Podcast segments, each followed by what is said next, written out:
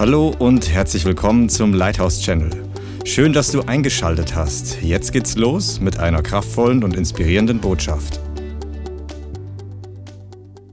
Ich möchte heute mit euch über ein ganz spannendes Thema reden, das absolut Grundlagen ist und deshalb auch Teaching und gleichzeitig total spannend ist, weil ich glaube, dass viele Leute noch nicht ausreichend darüber Bescheid wissen. Wir möchten uns heute in vielen Details anschauen, was es bedeutet, dass du einen Bund mit Gott haben kannst und dass Gott einen Bund mit dir hat. Das ist extrem wichtig. Ähm, in fact, oder auf Deutsch, in der Tat ist das so wichtig, dass viele von uns, die wir aus dieser Generation kommen, aufgewachsen sind in dieser Gesellschaft, sehr geringen Verständnis davon haben, was es bedeutet, dass man einen Bund mit jemandem schließt. Aber Gott ist der Gott des Bundes. Seine ganze Bibel ist voll, dass er sich ausstreckt und einen Bund mit Menschen schließen wollte und zum Teil geschlossen hat. Und wir wollen uns heute mal ein bisschen anschauen, was es bedeutet, dass, dass man überhaupt einen Bund schließt. Wir kennen das heute nicht. Das Einzige, was in moderner Zeit einigermaßen wie ein Bund sich anfühlt oder da ist, ist der Ehebund. Der Bund der Ehe. Aber da könnt ihr schon sehen, dass die meisten Menschen und leider auch Christen oder diejenigen, die sich Christen nennen, gar nicht mehr so wichtig, dass es Bund sehen, weil wenn es nicht klappt, dann lässt man sich scheiden. Oder die Welt lässt sich scheiden. Und leider auch viele oder im, im sogenannten Leib Christi die, die Scheidungsraten sind sehr hoch, aber das zeigt eigentlich nur, dass entweder die Kraft dafür fehlt oder das Verständnis dafür fehlt, diesen Bund aufrechtzuerhalten. Was bedeutet es, wenn zwei Menschen einen Bund miteinander eingehen? Sie versprechen sich gegenseitig etwas. Sie verpflichten sich einander zu bestimmten Verpflichtungen Sie schwört, also im Alten Testament oder in früherer Zeit war oftmals begleitet davon, dass man einen Schwur ablegt. Das kann bedeuten, dass man zusammen kämpft, dass man zusammen steht in Kriegszeiten, dass man einen Bund schließt, um zusammen zu dienen oder auch einen Friedensbund oder irgendeine Art von andere. Ein Bund ist eine Beziehung zwischen zwei Parteien, die sich gegenseitig verpflichtende Versprechungen machen und zusammenarbeiten oder zusammenstehen für ein gemeinsames Ziel. Die Versprechen sind oft begleitet von gegenseitigen Schwüren, symbolischen Handlungen, das gab es im Alten Testament auch, und Zeremonien. Bündnisse definieren gegenseitige Verpflichtungen und persönliche Hingabe. Im Englischen würde man sagen Commitment. Aber sie unterscheiden sich von Verträgen, weil Bündnisse auf persönlicher oder Beziehungsebene sind. Okay, also Gott ist nicht gekommen, um einen Vertrag mit dir und mir zu schließen, sondern einen Bund. Das ist ein großer Unterschied. Jeder von uns hat wahrscheinlich, die meisten erwachsenen Leute, irgendwelche Verträge schon mal geschlossen. Wahrscheinlich, wenn du ein Handy benutzt, dann hast du möglicherweise einen Handyvertrag. Du hast ja keine Beziehung mit der Telekom. Also ich denke mal nicht im intensiveren Sinn. Es sei denn, du erfüllst deine Verpflichtungen des Bundes, also die Bundes ist nicht, des Vertrages nicht, dann kommen dir Briefe ins Haus. Dann kann sein, dass die Beziehung etwas enger wird, der Austausch etwas intensiver und die wollen das Geld von dir, das du bezahlen musst, weil du unterschrieben hast, ich zahle jeden Monat, was weiß ich, so und so viel, wenn du einen Vertrag eben hast. Aber Bündnisse sind auf persönlicher Ebene. Aber viele Christen sehen das noch nicht. Wir kommen auch dazu. Worin geht es in Bündnissen oft? Gegenseitige Hilfe, gegenseitige Unterstützung, Manchmal geht es um Schutz. Ja? Abraham hat einen Bund, soweit ich weiß, mit, wenn ich Abimelech oder auf jeden Fall mit, es gibt Leute im Alten Testament, die auch mit Menschen Bündnisse geschlossen haben. Gute und schlechte. Die Könige von Israel, also der König von Juda, als das Königreich geteilt war in Juda und Israel, dann war in Juda ab und zu ein guter König Juda waren die zwei Stämme, Juda und Benjamin, und Israel waren die restlichen zehn Stämme. Und in Israel, die abgefallen sind von, von, vom ursprünglichen Volk, die haben ihr Königreich in Samaria gehabt, die haben dort die goldenen Kälber wieder aufgestellt, die haben andere, also Götzendienst aufgerichtet. Und Gott wollte nicht, dass die beiden sich verbünden auf einer Basis der Kompromisse. Aber der eine Juda, äh, der König von Juda hat sich verbündet mit dem König von Israel. Der Josaphat hat ein Bündnis gemacht mit Ahab. Das war eine Katastrophe. Das war kein guter Bund. Aber das heißt dann, wenn, wenn Ahab Feinde, wenn Feinde kommen, um Ahab zu bekämpfen, dann muss Josaphat genauso mit in den Krieg. Und das ist ein Bündnis zum Beispiel zum Schutz oder zur Zusammenarbeit, zur Verteidigung. Gemeinsame Feinde, gemeinsame Freunde, gegenseitige Loyalität, gegenseitige Treue zueinander. Und das ist was, was wir als Christen in unserer jetzigen Gesellschaft nicht mehr richtig automatisch gelernt haben. Treue und Loyalität sind Begriffe, die uns sehr oldschool-mäßig vorkommen. Weil wir denken, na ja, ich bin halt so lange da, solange es mir was nützt. Ich bin Teil einer Sache, solange ich sehen kann, dass es gut ist. Vielleicht bist du Teil einer Sache, Teil einer Gemeinde, Teil eines Vereins, Teil einer, ich weiß es nicht, eines Teams, einer Aufgabe, weil es dir gefällt, weil es du gut findest und so weiter. Aber ein Bund endet nicht dann, wenn die Vorteile für uns verschwinden. Ein Bund endet nicht dann, wenn wir denken, jetzt gibt es bessere Optionen. Das betrifft besonders auch den Ehebund. Seid ihr da? Seid schön still.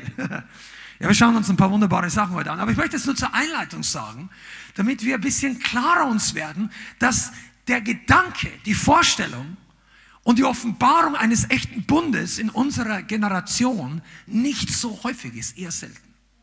Und deshalb tun wir uns oft schwer, die Beziehung zu Gott und seine Hand ausstrecken, was er für uns tun möchte, echt zu verstehen. Weil wir, wir gehen ran mit einem demokratischen Mindset, mit einem Vertragsverhältnis oder mit unserem, ich würde mal sagen, individualistischen Denkmuster unserer Gesellschaft.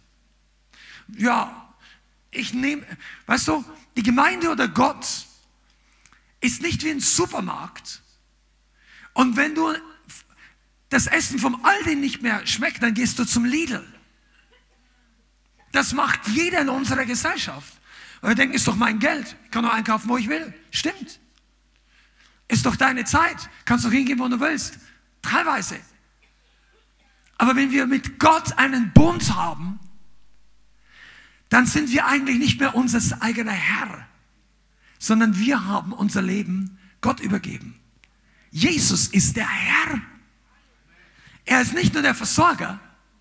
Und wenn wir einen Bund mit ihm haben, dann ist mehr dahinter als einfach nur unser persönlicher Nutzen.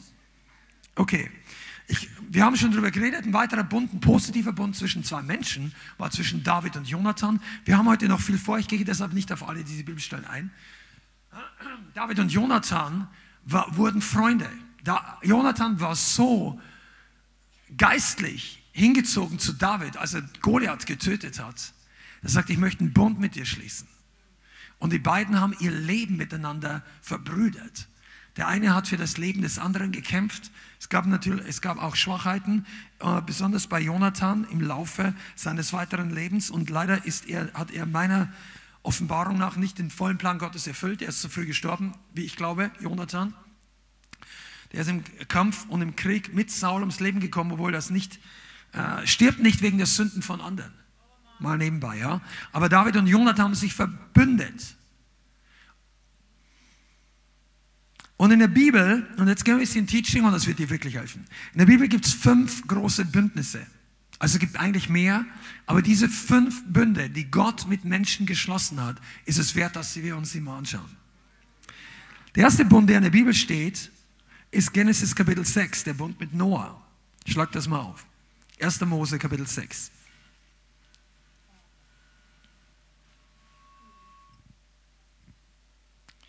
Erster Mose 6, Vers 17. Und wir lesen nur Auszüge aus der ganzen Geschichte. Lese es dir zu Hause. Es geht von Kapitel 6 bis Kapitel 9. Genesis 6, Vers 17. Und hier spricht Gott. Siehe, ich bringe die Wasserflut über die Erde, um alles Fleisch unter dem Himmel in dem Lebensodem ist, zu vernichten. Alles, was auf der Erde ist, soll umkommen. Aber mit dir will ich meinen Bund aufrichten. Und du sollst in die Arche gehen, du und deine Söhne und deine Frau und die Frau und deine Söhne mit dir. Und dann folgt in vielen Versen der konkrete Auftrag, die Arche zu bauen und von jedem Tier zwei zu versammeln in die Arche. Und lese nochmal Vers 22. Also im Kapitel 6, Vers 22. Und Noah tat es nach allem, was Gott ihm geboten hatte. Sag mal nach allem. Er tat es. Das war ein Schlüssel. Und in Kapitel 9, Vers 8 lesen wir eine weitere Stelle, wo Gott den Bund mit Noah nochmal erwähnt und ihn aufklärt. Also Kapitel 9, Vers 8. Und Gott sprach zu Noah und seinen Söhnen mit ihm. Und ich, siehe, ich richte meinen Bund mit euch auf und mit euren Nachkommen nach euch. Und mit jedem von euch, von allem, was aus der Arche gegangen ist, von allen Tieren der Erde.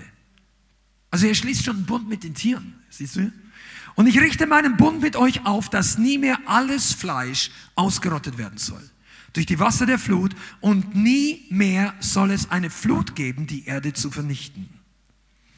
Gott sprach, dieses ist das Zeichen des Bundes, den ich stifte zwischen mir und euch und jedem lebenden Wesen, das bei euch ist, auf ewige Generationen hin, meinen Bogen, das war der Regenbogen, setze ich in die Wolken und er sei das Zeichen des Bundes zwischen mir und der Erde.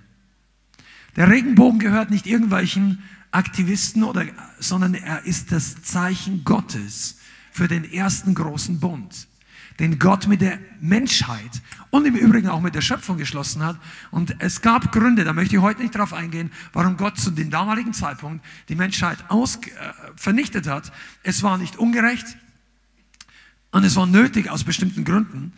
Aber Tatsache ist, dass das nie mehr passiert ist. Und Gott hat einen Bund geschlossen. Und diesen Bund, der gilt noch heute. Es wird nie mehr eine Flut kommen, so wie damals. Es wird nie mehr alle vernichtet werden. Alle. Es kommt, die Erde kommt zum Ende und nicht alle werden gerettet.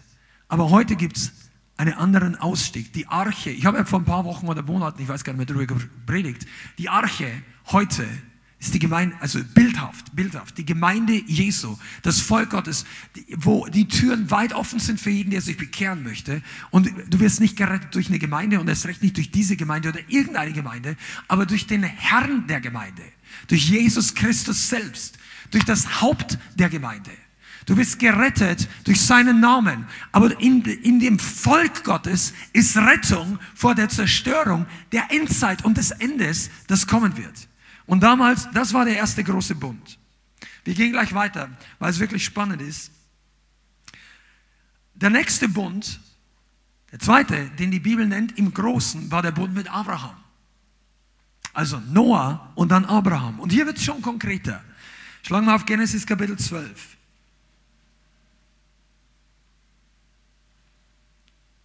1. Mose Kapitel 12. Und Abraham war ein Heide.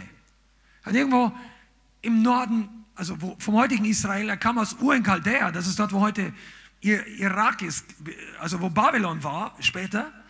Und er ging mit seiner Familie nach Haran und dort haben sie sich niedergelassen.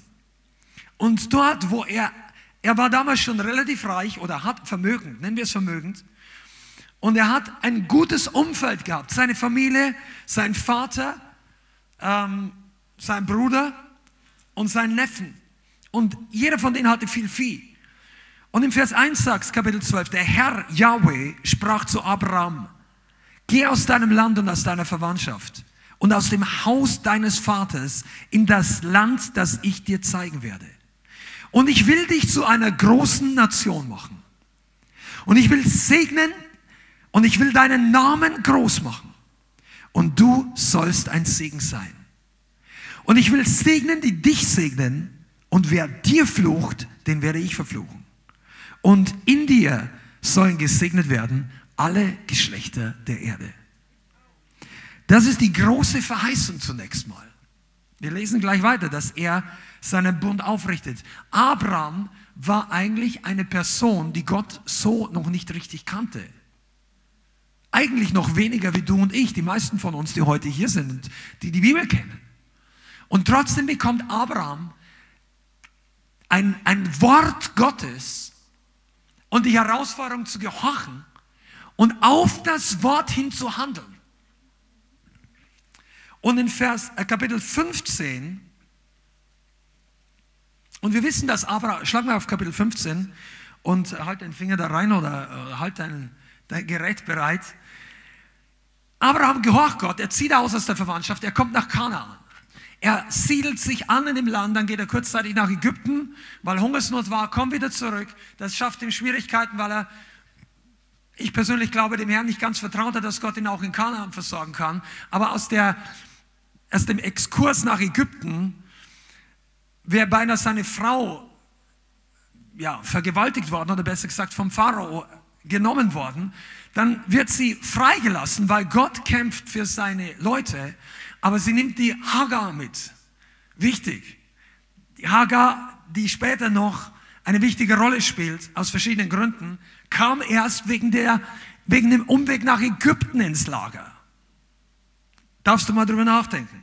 Aber in Vers 15 wir lesen gleich ab Vers 1, war die Situation, dass Gott Abraham gebraucht, Abraham zu dem Zeitpunkt, um Lot zu befreien und die Gefangenen zurückzubringen, weil Könige Sodom, äh, den, die Stadt Sodom und andere, also die Ebene überfallen haben, die haben Lot und viele andere mitgenommen. Abraham, der in, zu diesem Zeitpunkt schon weit über 75 Jahre ist, zieht aus mit seinen Männern, kämpft gegen, gegen Könige und bringt Lot zurück und macht fette Beute. Da kannst du mal lächeln und sagen, fette Beute. Sag mal, wenn du glaubst, du bist mit 60 zu alt, um für Gott was Großes zu tun, oder mit 70, dann schau mal, was Abraham hier gemacht hat. Er hat sich nicht nur zurückgesetzt und gewartet, bis die jungen Jungspunde irgendwelche geistlichen Kämpfe durchführen. Der ist in den Kampf gezogen. Man.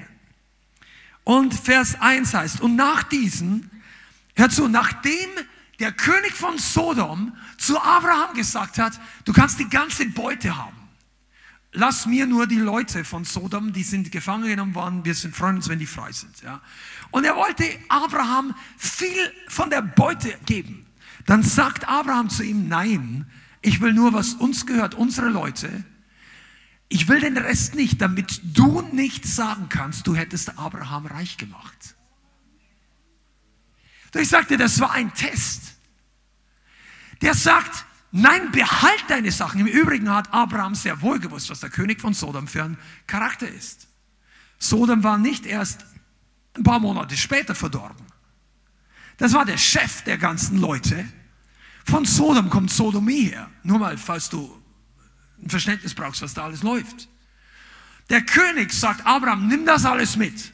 Wir sind froh, dass du unsere Leute freigesetzt hast. Abraham sagt, nein, ich nehme es von dir, nehme ich es nicht, damit du am Ende nicht sagst, du hättest Abraham, Abraham reich gemacht. Und er geht weg. Und danach kommt dieser Vers, okay?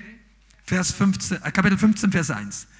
Und nach diesen Dingen geschah das Wort des Herrn zu Abraham in einem Gesicht, in einer Vision so. Fürchte dich nicht, Abraham, ich bin ein Schild, ich werde deinen Lohn sehr groß machen. Oder anders übersetzt, ich bin dein sehr großer Lohn. Das heißt, er verschmäht die Schätze von Sodom, geht nach Hause, hat sein Leben riskiert und alles, was er freigesetzt hat für ihn, war sein Neffe Lot und seine Familie, die sowieso Gott nicht gehorcht haben und die eigentlich gar nicht hätten da wohnen sollen. Und er geht nach Hause und hat eigentlich nicht viel davon gehabt. Und in dieser Nacht oder nach diesen Dingen spricht Gott zu ihm und sagt, Abraham, ich bin dein großer Lohn. Ich.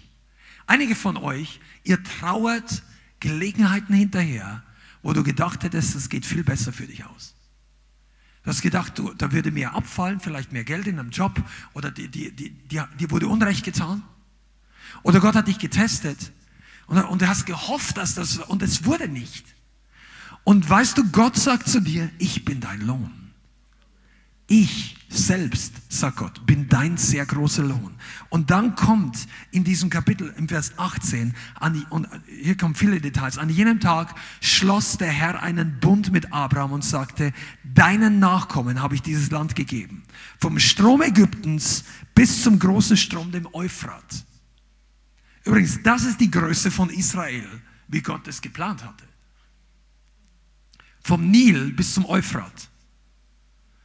Und wie Rainer Bonke oder ein, also er hat mal wunderbar gepredigt, der Euphrat ist nicht eine gerade Linie auf der Karte, wo du sagen kannst von A nach B.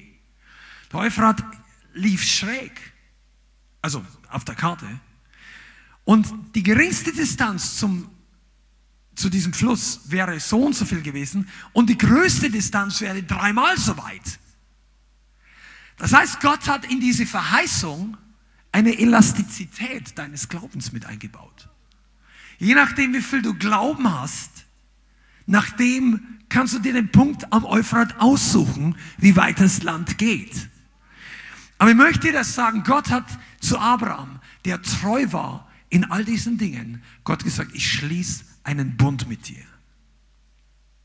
Und, er, und dieser Bund, um Vers, äh, Kapitel 17, Vers 4 steht nochmal zusammenfassend, was dieser Bund war. Hier ruft der Abraham nochmal in diesen Bund und gibt ihm auch das Zeichen der Beschneidung.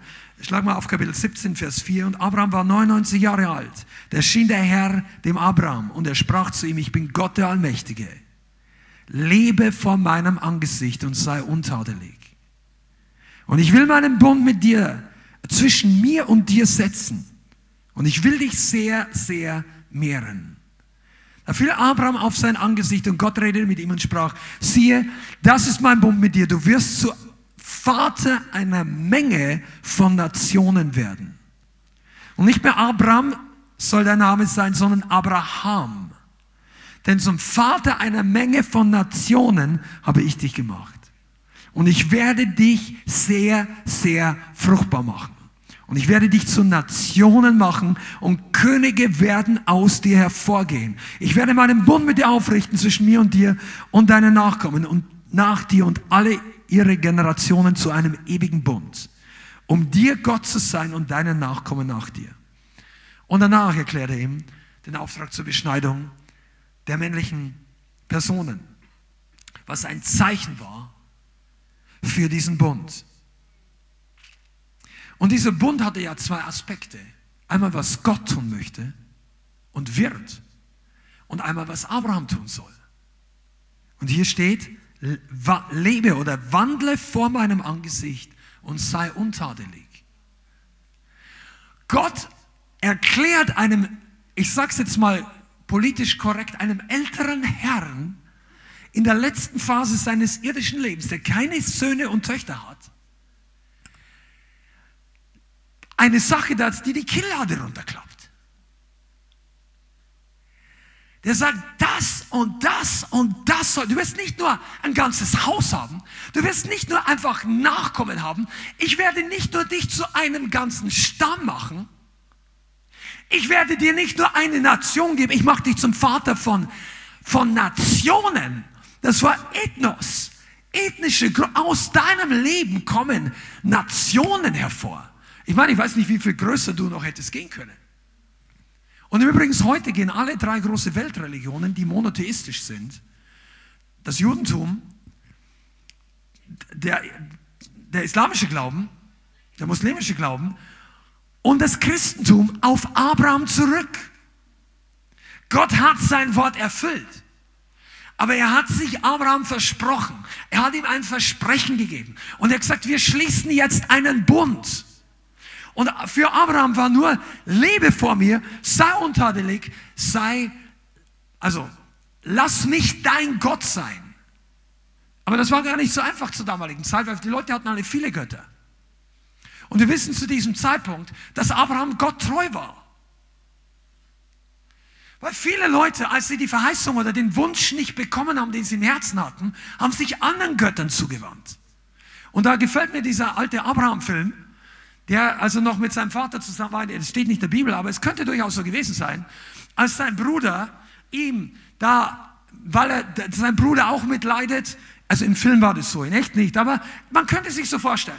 Sein Bruder leidet mit, dass Abraham keine Kinder kriegen kann und er bringt ihn in seinen, seinen bestimmten Zimmer rein und da hat er so viele äh, Gottesfiguren, Götzenfiguren hier und da und dann zeigt er ihm einen ganz besonders wertvollen und zeigt ihm ein paar von dieser Gottheit gesegnete Kräuter und sagt, wenn du bei, die, bei Neumond mal ein bisschen was von denen nimmst, dann kriegst du ein Kind.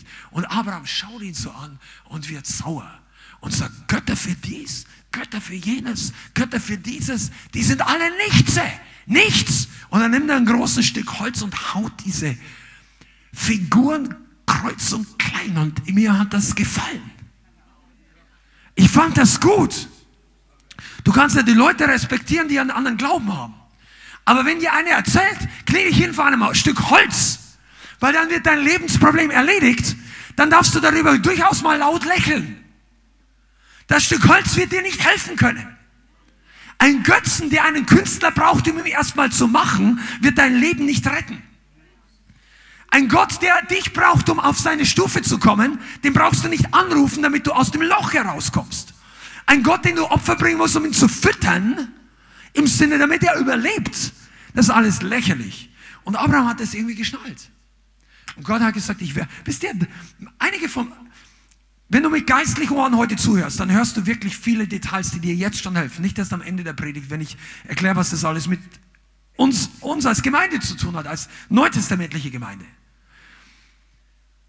Abraham hat diesen Bund nicht empfangen. Er hat gesagt, Gott, hier bin ich. Und er, ach, ich habe nur auf dich gewartet. Hier ist mein Bund. Hier ist mein Konto. Hier ist alles. Nein. Der hat ihm das Wort gegeben und Abraham ist ihm gefolgt. Er ging, Abraham ging, er handelte, er glaubte. Und später hat er ihm gesagt, ich will meinen Bund mit dir schließen. Nachdem Abraham den Schritt des Glaubens getan hat. Nicht einfach, nachdem Abraham gesagt hat, ja, wenn du, ich teste dich mal aus. Gott hat gesagt, mach das. Aber da war noch nicht vom Bund die Rede. Ah, come on, das ist gut. Mir gefällt das. Dies, dies gefällt mir auf YouTube. Sag nicht, gefällt mir nicht mehr, das gefällt mir. Abraham hatte einen Wandel mit Gott. Du bist ein Sohn oder eine Tochter Abrahams, wenn du von neuem geboren bist. Du bist heute hier. Weißt du überhaupt, wo du sitzt? Irgendwo im Nirgendwo für die Juden? Wir sitzen in einem Land, das sich mehr versündigt hat gegen das Volk der Juden, wie vielleicht jede andere Nation auf diesem Erdball. Die Deutschen, was wir, nicht wir, also du wahrscheinlich nicht, also wenn du so alt bist, dann preis dem Herrn, dann ist jetzt höchste Zeit, den Herrn anzunehmen, wenn du das noch miterlebt hast. Aber wenn das die Vorfahren von dir waren, die meisten sind so jung, dass wir das gar nicht mehr miterlebt haben. Meine, meine Großmutter ist erst am Anfang dieses Jahres gestorben, die hat den Krieg noch miterlebt. Aber die meisten von uns kennen das nicht mehr. Trotzdem hat sich unser ethnisches Volk versündigt an den Deutschen. Und wir, keiner von uns hätte irgendwie ein Recht, was, aber Gott hat sogar aus dem deutschen Volk viele zu seiner Ehre gerufen und einige haben den Ruf schon angenommen. Das ist Gnade. Er streckt seinen Bund aus für die, die was, ich sag mal, die, die würdig sind, wobei das kann man gar nicht so sagen, aber Israel hatte einen anderen Stellung, einen Stellenwert, das Volk Israel, als die Heiden. Und selbst die Heiden haben die Möglichkeit bekommen, in den Bund mit Gott zu treten. Oh, ich bin, ich muss ein bisschen weiter vorwärts gehen. Das ist alles, heute ist nicht Abraham das Thema, aber Gott hat einen Bund mit Abraham geschlossen. Und im Übrigen hat den Bund erfüllt. Abraham wurde reich. Der wurde so reich, dass seine Feinde Angst bekamen. Come on, das ist der Segen, den Gott für dich vorbereitet hat. Gott segnet dich, dass deine Feinde Probleme bekommen und sagen, boah, der wird, der wird uns so mächtig. Und da die heutzutage nicht mehr Leute schicken mit den Schwertern und sagen, zieh weg von uns, weil du ja wahrscheinlich deine, deine Wohnung per Vertrag gehört dir, dann kommen sie auf andere Ideen. Aber wir haben vorhin das richtige Lied gesungen. Breakthrough. Amen. My enemies are my foes. Halleluja, das ist ein Psalm. Abraham war so gesegnet, dass er keine Probleme damit hatte, großzügig zu sein. Bist du hier? Manche Leute haben so viel Angst, dass sie was verlieren, weil du im Denken arm bist. Im Natürlichen bist du wahrscheinlich gar nicht arm. Wenn du 20 Euro in der Tasche hast, die meisten von euch haben entweder in der Tasche oder auf dem Konto oder irgendwo 20 Euro, dann bist du reicher als viele, viele Leute, Millionen auf dieser Erde. Allein 20 Euro, auch 2 Euro sind noch mehr, als viele andere haben. Und die meisten von euch haben irgendeine, also viele von uns hier, es sind nicht alle, aber viele haben eine deutsche Staatsbürgerschaft. Was das für ein Segen ist, wenn du, du kannst aufs Sozialamt gehen, wenn du wirklich total, ich sage nicht, du sollst nicht arbeiten, du solltest arbeiten und du solltest dein eigenes Geld verdienen. Aber wenn du mal wirklich in eine Krisensituation kommst, es ist ein Vorrecht, dass du Sozialleistungen hier in Anspruch nehmen kannst, wenn du dich dafür qualifizierst. Das ist, das ist eine Gnade Gottes. Du kannst irgendwo im Dschungel aufwachsen, wo es keine Sozialleistungen gibt, wo du einfach verhungerst, was auch immer. Das ist alles Gnade, versteht ihr? Und Gott viele von uns haben schon Probleme, hier großzügig zu sein, weil du nicht verstanden hast, wie viel Gott dir geschenkt hat. Wie viel du eigentlich im Geist hast. Gott ist kein Gott der Armut. Er möchte nur, dass Reichtum uns nicht fernhält von Gott. Ich sage jetzt auch nicht, dass es nicht Zeiten geben kann, wo wir um des Evangeliums willen vieles verlieren können. Die Bibel ist voll davon. Die Kirchen, also die, Gemeindegeschichte über die Jahrhunderte ist auch voll davon. Und die Gegenwart Manche Leute werden eingesperrt, verlieren alles wegen dem Namen Jesus. Dann brauchst du nicht sagen, ja Herr, du hast mir doch Reichtum verheißen. Er hat gesagt, diejenigen werden in dieser Zeit unter Verfolgung das und jenes erleiden. Aber ich sage dir mal eins, kein Moment, wo du auf der Erde wegen dem Namen Jesus Entbehrung, Mangel oder Verfolgung leiden musst, ist es wert, dass du zu jammern beginnst, weil im Himmel wartet etwas viel Größeres. Größeres, als was Abraham jemals hatte. Also in dieser Hinsicht auf Erden hatte, jetzt im Himmel ist er gesegnet. Du bist nicht dazu berufen, für die Dinge der Erde zu leben. Aber trotzdem dürfen wir den Bund Abrahams schätzen, denn du bist eine Frucht davon. Amen. Dann gab es noch einen dritten Bund, den nehme ich jetzt gleich mit rein, obwohl er zeitlich etwas später war, den Bund, den Gott mit David geschlossen hat. Der ist nicht so bekannt, aber er ist Gott hat mit David einen Bund geschlossen. Lesen wir 2. Chronik 7, Vers 18. 2. Chronik 7, Vers 18. Und da ist, redet Gott zu Salomo, dem Sohn Davids. Dann werde ich den Thron deiner Königsherrschaft festigen, so wie ich mit deinem Vater David einen Bund geschlossen und gesagt habe, es soll dir nicht an einem Mann fehlen, der über Israel herrscht. Und wir alle wissen, dass David ein Mann nach dem Herzen Gottes war. Und Gott hat einen Bund mit ihm geschlossen. Gott hat nicht mit jedem Menschen damals, zum damaligen Zeitpunkt, einen Bund geschlossen. Aber die Leute, die nach seinem Herzen waren. Und sowohl der Bund mit, und diese drei Bünde, Noah, Abraham und David, waren ein Bündnis zwischen Gott und einer Einzelperson. Und David und Abraham hatten mehrere Dinge, die Gemeinsamkeiten waren in diesem Bund. Beiden hat Gott verheißen, einen großen Namen zu machen. Beiden hat Gott verheißen, dass sie in ihrer Zukunft ihre Feinde überwinden werden oder Sieg über die Feinde haben werden. Beide hatten eine spezielle oder eine besondere göttliche Beziehung zu Gott, eine besondere Gottesbeziehung. Beiden hat er verheißen, dass eine besondere Linie, eine Abstammungslinie von ihnen weiterführen wird, um ihren Namen zu erhalten. Beiden hat er gesagt, deine Nachkommen sollen oder müssen die Gebote oder das Gesetz Gottes halten. Das war die Aufgabe, die sie hätten tun sollen, sie und ihre Nachkommen. Und beiden, und das ist auch interessant, hat er verheißen, dass ihre Nachkommen zum Werkzeug werden, dass ein internationaler Segen über die Erde kommt. Also nicht nur sie und ihre Kinder, sondern dass sie ein Werkzeug werden, dass Nationen gesegnet werden. Das war revolutionär im Alten Testament. Er hat schon zu Abraham gesagt, Nationen werden über dich gesegnet werden, durch dich. Und deshalb ist es, also dieser Bund, den Gott mit den Menschen geschaffen hat, ist was absolut Geniales.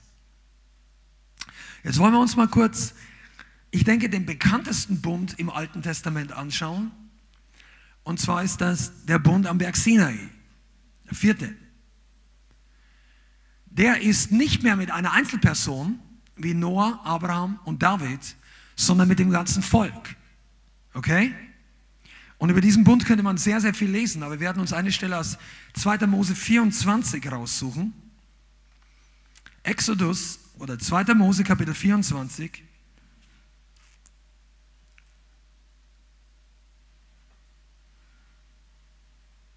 Vers 1. Und der Herr sprach zu Mose, 2. Mose 24, Vers 1. Steigt zum Herrn herauf, du und Aaron, Nadab und Abihu und 70 von den Ältesten Israels und betet an von ferne. Aber Mose allein soll zum Herrn herantreten. Sie aber dürfen nicht herantreten und das Volk soll nicht mit ihm heraufsteigen.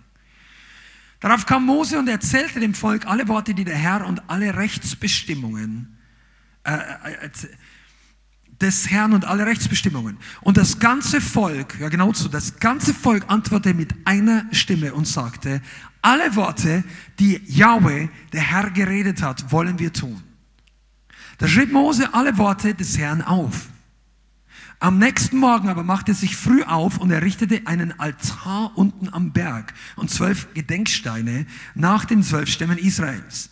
Dann sandte er junge Männer aus, aus den Söhnen Israelchen, die brachten Brandopfer dar und schlachteten Stiere als Halsopfer für den Herrn. Und Mose nahm die Hälfte des Blutes und tat es in Schalen und die andere Hälfte des Blutes sprengte er an den Altar. Und er nahm das Buch des Bundes und las es vor den Ohren des Volkes. Und sie sagten, alles, was der Herr geredet hat, wollen wir tun und gehorchen.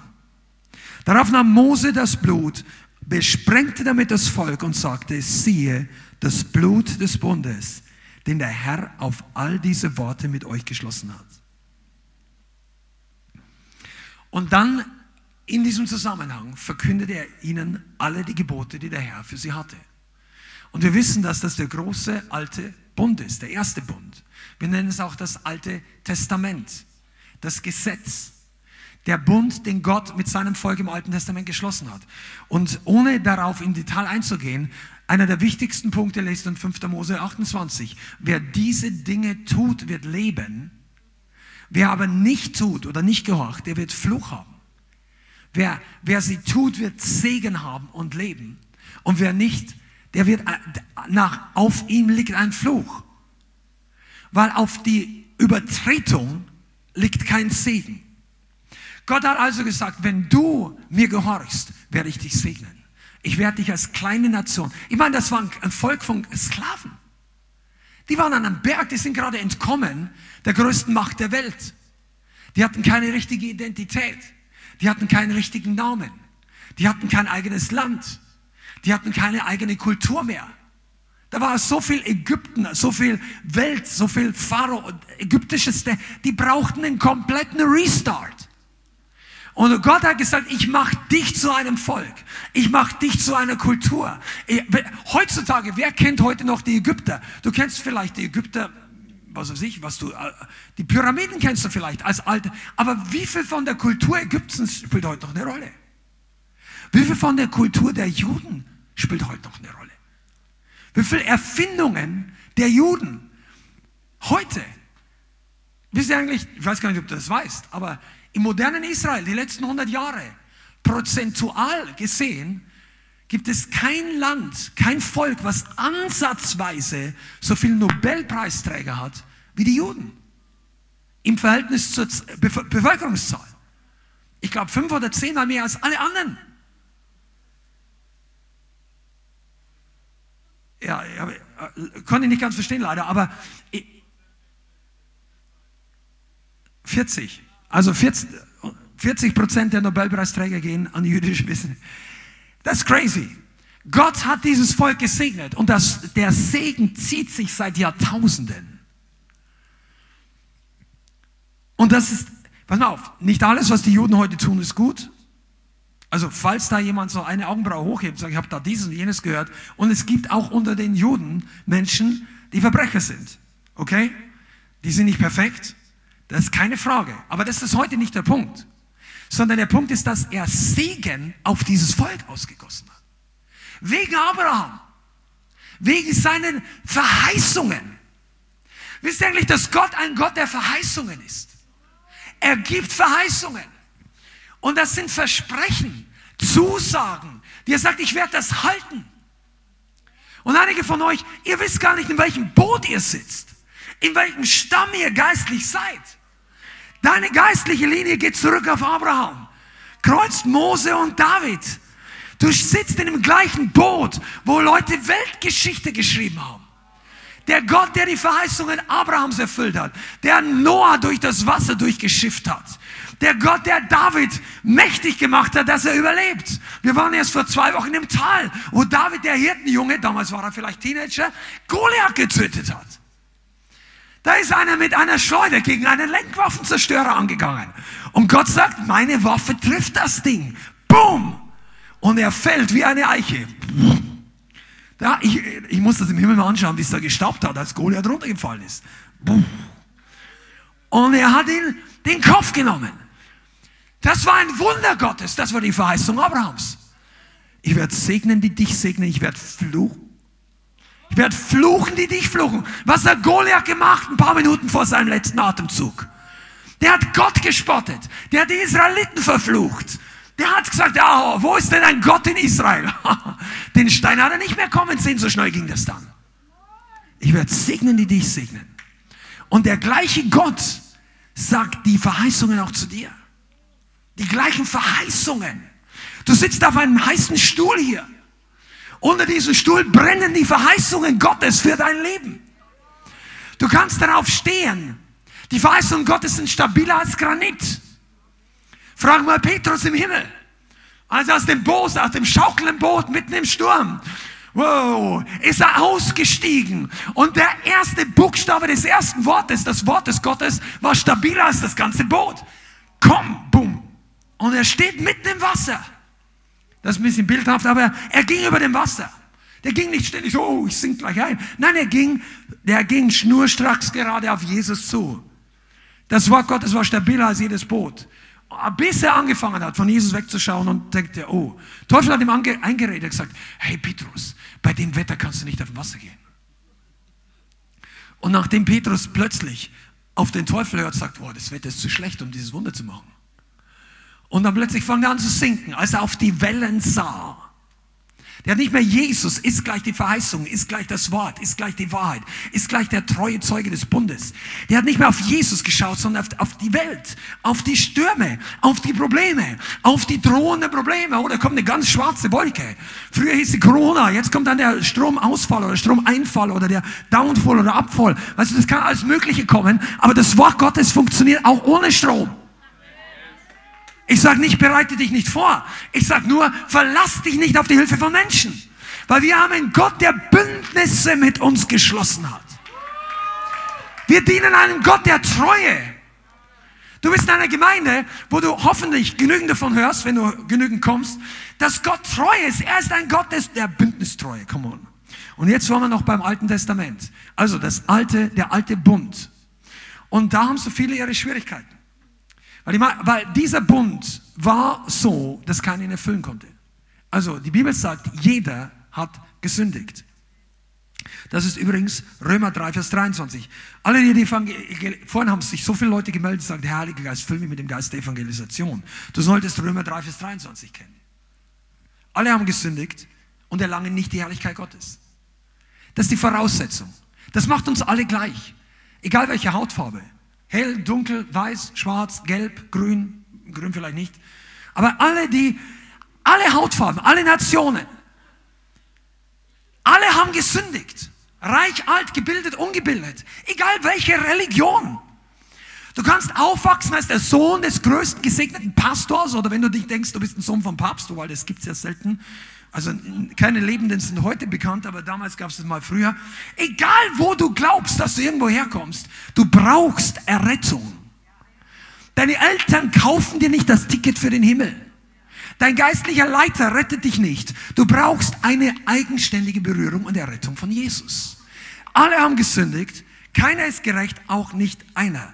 Das ist die, das Resümee des ersten Bundes. Gott, der Bund war perfekt. Gott war treu von Anfang bis Ende, aber wir waren nicht treu. Wir haben gesündigt. Wir haben den Bund, unseren Teil des Bundes übertreten. Verstehst du, was das bedeutet?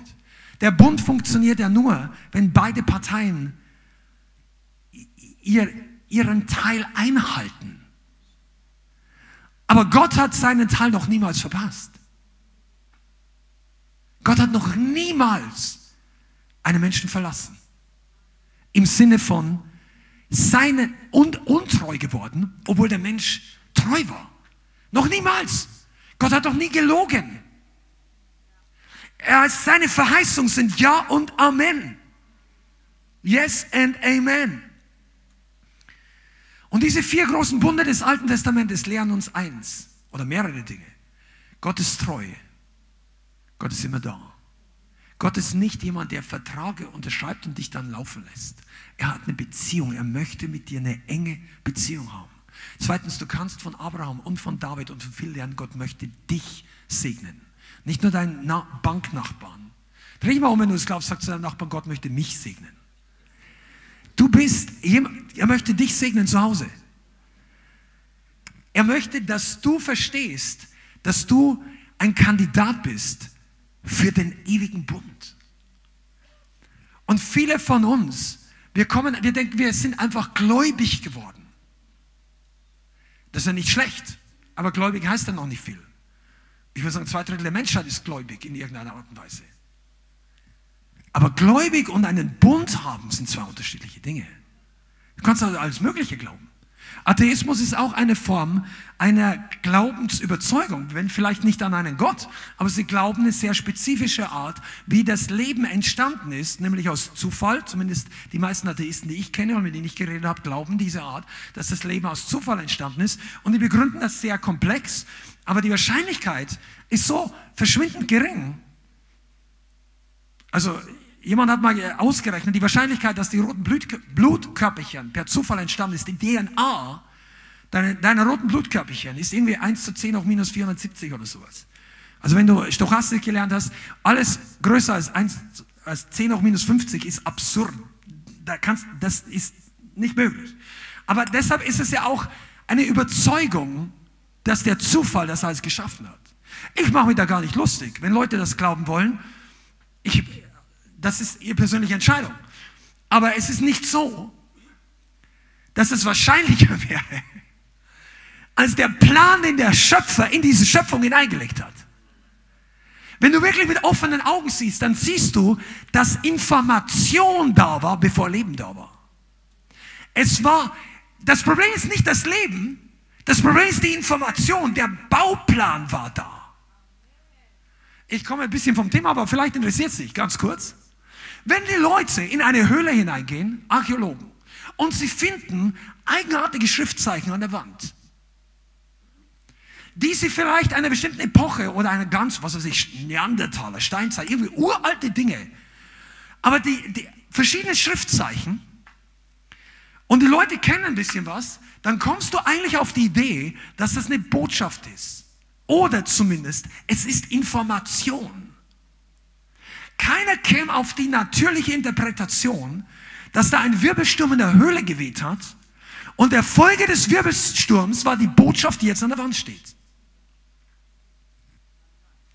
Shakespeare ist nicht entstanden, dass jemand einen Eimer mit, wie sagt man das, diese Oldschool, diese ja, genau. Also diese, die Setzbuchstaben einer Druckerpresse genommen hat, ge, ge, gerüttelt und geschüttelt hat, wie beim Lotto 649, und so lange geschüttelt hat, bis Shakespeare da war. Das gab es noch nie in der, in der empirischen Wissenschaft, soweit mir bekannt ist, du kannst mir gerne was anschicken, dass Leute per Zufall ein phänomenales poetisches Gedicht aus dem Computer ausgespuckt hat. Wisst ihr, Information kommt nicht aus dem Nichts. Der Plan kommt nicht aus dem Nichts. Du kannst die Erde noch so oft drehen und das Lotto noch so oft spielen. Wie jemand gesagt hat, dass, zu glauben, dass das Leben aus Zufall entstanden ist, ist ungefähr so zu glauben, dass ein Wirbelsturm auf einen Schrottplatz pflegt und wenn er fertig ist, steht ein fertiges Auto da mit mit dem Motor, der läuft. Wenn du das glaubst, sage ich einfach mal so, dann glaube ich, du hast du mehr Glauben als die meisten Christen. Weil zu glauben, dass ein Schöpfer das Ganze geschaffen hat, ist wesentlich logischer als ein Wirbelsturm. Ich gehe gar nicht drauf ein. Aber die Leute, dieser Gott streckt seine Hand aus und sagt, ich will einen Bund mit dir schließen. Er sucht nicht einfach nur Leute, die ihn anbeten, die einfach nur irgendeinen Rauch aufsteigen lassen, die irgendwelche Trommeln schlagen und bam, bam, bam, bam und so weiter. Der sucht Leute, mit denen er eine Beziehung schaffen kann. Eine, nicht nur einen Contract, eine Beziehung. Und soll ich dir mal was sagen? Wer hat denn eigentlich mehr von diesem Bund? Wir. Hat Gott so viel davon gehabt, dass er seinen ganzen Reichtum ausgießt? Ich meine, Abraham wir haben uns im Hauskreis darüber unterhalten. Abraham hatte auch einige Fehler, und ich sage jetzt mal, der hatte nicht immer geglaubt. Aber er war der Vater des Glaubens. Der ging los. Der Mann, der hat eine Spur des Segens gezogen. Und Gott hat gesagt zu seinen Engeln, pass mal auf, auf die passen wir auf. Das ist meine Segenslinie. Ich werde einen Bund mit Abraham schließen. Oh. Eines Tages wirst du Abraham sehen und du wirst dich freuen. Aber das ist alles. Jetzt kommen wir zum neuen Bund. Der, der erste Bund und all die anderen, die hatten einen ganz großen Fehler. Keiner von uns hat ihn geschafft. Der große Fehler ist, dass sie alle abhängig waren, dass wir selber alles richtig machen. Wenn du das tust, wirst du leben. Wenn du vor mir untadelig wandelst, dann werde ich dich segnen. Und jeder von uns, der ehrlich ist, muss sagen, hey, ich qualifiziere mich nicht dafür. Ich bin nicht perfekt. Ich habe schon übertreten. Ich habe schon mal gesündigt. Ich bin nicht Kandidat für diesen also du bist Kandidat für Segen, aber du bist nicht ein Kandidat auf dem Weg des Alten Testamentes, den Segen zu erben, weil jeder von uns ihn übertreten hat. Den ersten Bund. Und deshalb hat Gott seinen Sohn gesandt, als die Zeit erfüllt war. Und es hat mit ihm uns alles gegeben. Denn so sehr hat Gott die Welt geredet, dass er seinen einzigen Sohn gesandt hat, damit jeder, der an ihn glaubt, nicht verloren geht, nicht den alten Bund, die Strafe des alten Bundes tragen muss, sondern ewiges Leben hat. Ewiges Leben. Das größte Problem ist doch der Tod für die Menschheit. Du, Leute bringen sich selber um manchmal, wenn sie keine Hoffnung mehr haben. Und Gott hat gesagt, hör auf, mach das nicht. Es gibt eine bessere Lösung. Du musst nicht so tadellos sein wie Abraham. Du musst nicht so kühn und ein Herz haben wie David. Du brauchst den neuen Bund. Was ist der neue Bund? Schlagen wir Ezekiel Kapitel 36 auf. Hier steht es schon drin. Bist du begeistert? Ezekiel 36, Vers 26. Hier ist die Lösung und die Andeutung, was Gott im neuen Bund macht. Und Ezekiel 36, Vers 26. Und ich, sagt Gott, werde euch ein neues Herz geben und einen neuen Geist in euer Inneres.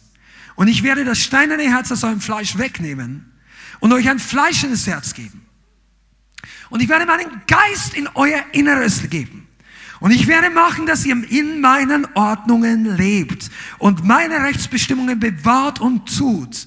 Und ihr werdet in dem Land wohnen, das ich euren Vätern gegeben habe. Und ihr werdet mir zum Volk sein und ich, ich werde euch zum Gott sein. Das hat Ezekiel geweissagt, nachdem das Volk schon wegen ihren Sünden vertrieben war ins Exil, wo sie verstreut waren nach Babylon. Und Gott hat zu den Propheten gesagt, es kommt ein neuer Bund. Es kommt ein Update 2.0. Es kommt etwas viel Größeres, wo nicht mehr ihr das Problem seid, dass der Bund nicht funktioniert. Nicht mehr eure Übertretungen werden Gott hindern, euch zu segnen.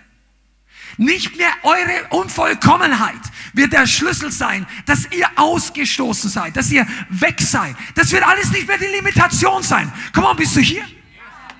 Du bist das, die meisten von euch, ich weiß nicht, ob ein Jude hier dabei ist oder so, aber die meisten sind wie ich Heiden gewesen, gewesen. Jesus nennt die Hunde. Ich habe in Israel gedacht, kein Problem, nenn mich Hund. Jetzt gehöre ich zum Volk Gottes, weil Gott gnädig war und seinen Bund auch über die Hunde und über die nicht wertvollen Leute ausgegossen hat.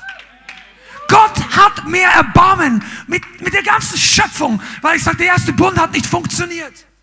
Der erste Bund, ihr schafft es nicht. Und jetzt sende ich den ultimativen Preis. Meinen Sohn. Das größte Liebesgeschenk, was jemals in diesem Universum gegeben hat. Der größte Gott hat den größten Preis bezahlt, um uns alle aus dem Loch zu befreien, die wir alle nichts waren und nichts sind. Und wenn du glaubst, du bist der Reichste, der Schönste, der Größte und der Teuerste, dann bist du noch nicht am Ende deiner Erkenntnis angelangt. Weil eines Tages wird das alles weg sein. Die, die, die, der, der, die Ehre des Reichtums, unsere eigene Ehre, unsere Fels, ah, unter dem Grabstein sind wir alle gleich. Die Würmer machen keinen Unterschied zwischen Rockefeller und dem, dem Mann auf der Brücke dort in, in, in Frankfurt. Und auch nicht zwischen dem Papst oder dem Bischof, zwischen einem Pastor oder irgendeiner. Wir sind nachher alle gleich in dem Sinn, dass keiner von uns erstens was mitnehmen kann und zweitens niemand aus eigener Kraft vor Gott gerecht werden kann. Aber für alle hat Gott seinen zweiten Bund gegeben. Und das ist doch das von der, er gibt uns ein neues Herz. Er gibt uns, er macht uns neu. Er gibt, er nimmt dich und sagt, ich gebe dir ein Herz, dass du diesen Bund halten kannst. Ich gebe dir ein Wesen, das kompatibel ist mit Gott. Wisst ihr, alle Verheißungen, der Reichtum Abrahams, die Gerechtigkeit, Abraham war der Erste, der die, das Zeugnis erhalten hat, dass das Glauben gerecht wurde. Er war echt ein Gerechter Gottes. Das kann keiner von uns einfach so sagen. Nicht außerhalb der Bibel, des Neuen Bundes. Und all diese Dinge weil die Bibel sagt, wo eine Verheißung ist, ist in Jesus auch das Ja und durch ihn auch das Amen. Wir lesen das nachher nochmal, aber ich kann es gleich. 2. Korinther 1, Vers 20. Denn so viele Verheißungen Gottes es gibt, 2. Korinther 1, Vers 20. In ihm, das heißt in Christus, ist das Ja, deshalb auch durch ihn das Amen, Gott zur Ehre durch uns. 2. Korinther 1, Vers 20. Das bedeutet, alles, was die Bibel jemals verheißen hat, wo Gott die Verheißung für sein Volk gegeben hat, mit Ausnahme der lokalen Landeinnahme oder so. Gott hat dir nicht verheißen, geh rüber nach Israel, nimm ein paar Waffen mit. Das ist jetzt nicht mehr Teil des neuen Bundes. Ja? Du musst das Land dann nicht mehr einnehmen. Aber dein Land ist geistlich. Und ich sage, das ist viel größer, als wenn du ein paar Quadratkilometer hättest. Gott gibt dir für all diese Verheißungen in Jesus das Ja und das Amen. Deshalb musst du auch wissen, was es bedeutet, in Jesus zu sein. Das, du kannst nur in Jesus sein, wenn du ein neues Herz hast. Wenn du von neuem geboren wurdest. Und dann hast du plötzlich Zugang zu allen Verheißungen des Bundes. Gott hält seinen Bund. Das Problem ist nicht mehr, ob wir den Bund halten können oder nicht, sondern ob wir in der Position des neuen Bundes sind. Das ist ein Geheimnis. Deshalb brauchen wir uns auch nicht auf die Schulter klopfen und sagen, wer von uns ist der Geistlichste.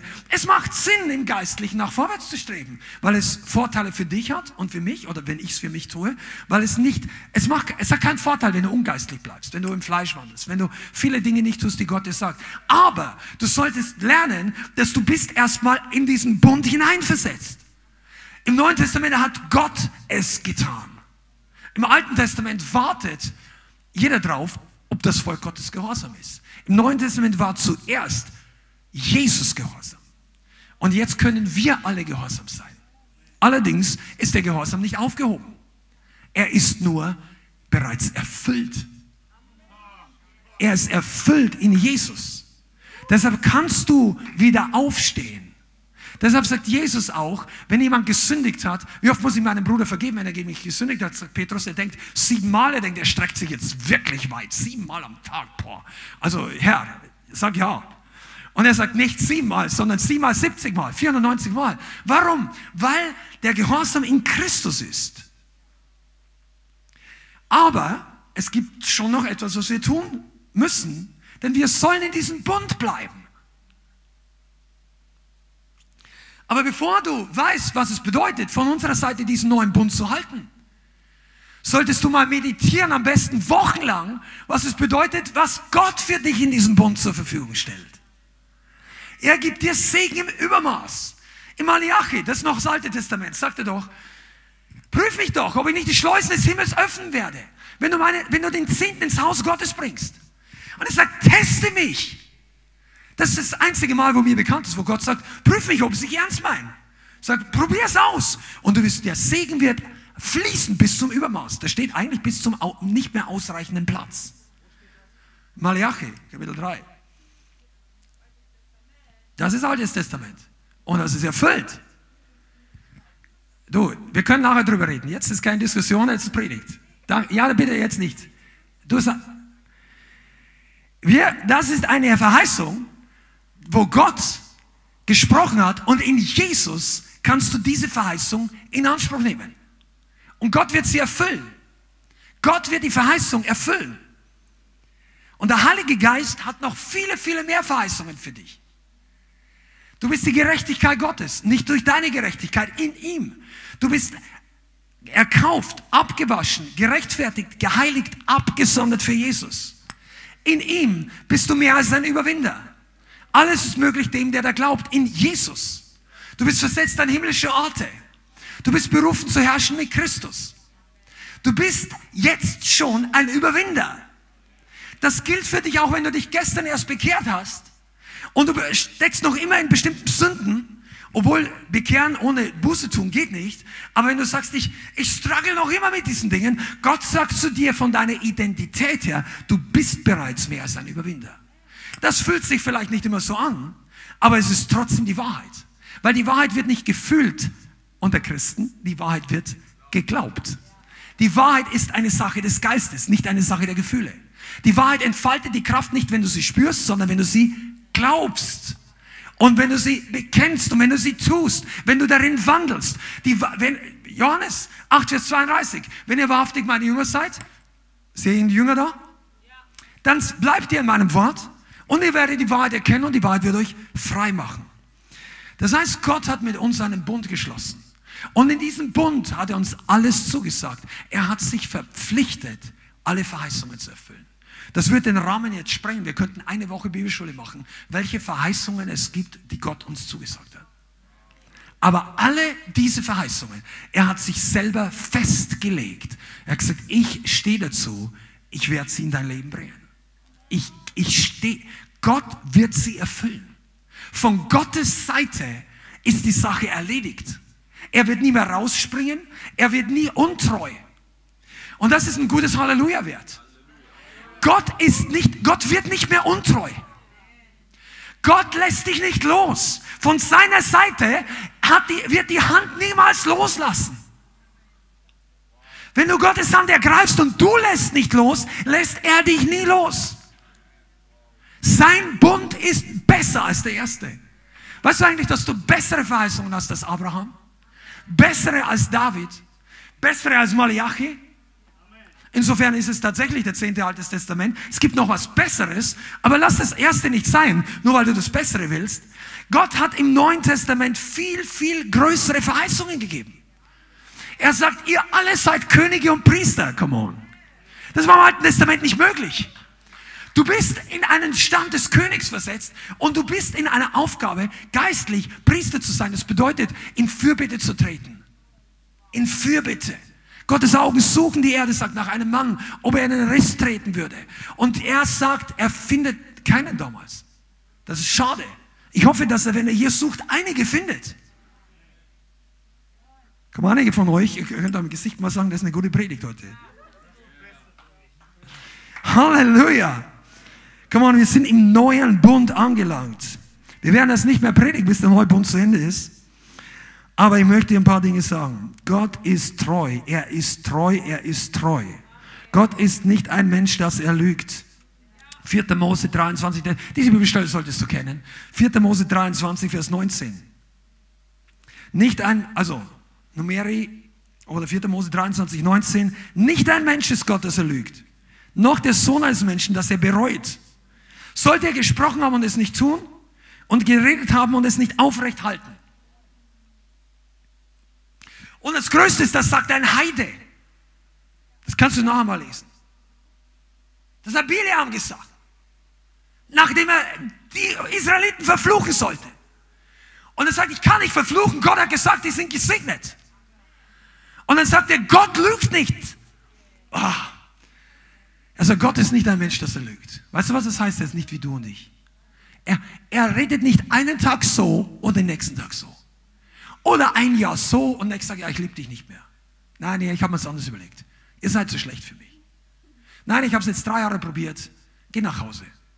Mit dir wird's nichts. Das sagt Gott nicht. Also es gibt vielleicht ganz wenige Fälle, aber zu den Leuten, wo er sowas sagt, die haben wie ein Lastwagen mit einer Stirn von Diamant der Überführung und der Kraft und der Gnade Gottes widersprochen. Und eines Tages gibt es auch ein Nicht zurück. Das kannst du bei den Pharisäern lesen, die gegen den Heiligen Geist gesündigt haben. Und es gibt auch Einzelfälle im Neuen Testament, Ananias und Sapphira. Aber für alle Millionen und Milliarden, wo dein Herz nicht so hart ist, sagt Gott, ich helfe dir, ich werde dich nicht verlassen. Er hätte übrigens die anderen auch nicht verlassen, wenn sie nicht Gott verlassen hätten. Gott ist treu. Und wenn du Notizen machst, Hebräer 10, Vers 23, schreib das schnell noch mit. Lasst uns das Bekenntnis der Hoffnung unmittelbar festhalten, denn treu ist er, der die Verheißung gegeben hat.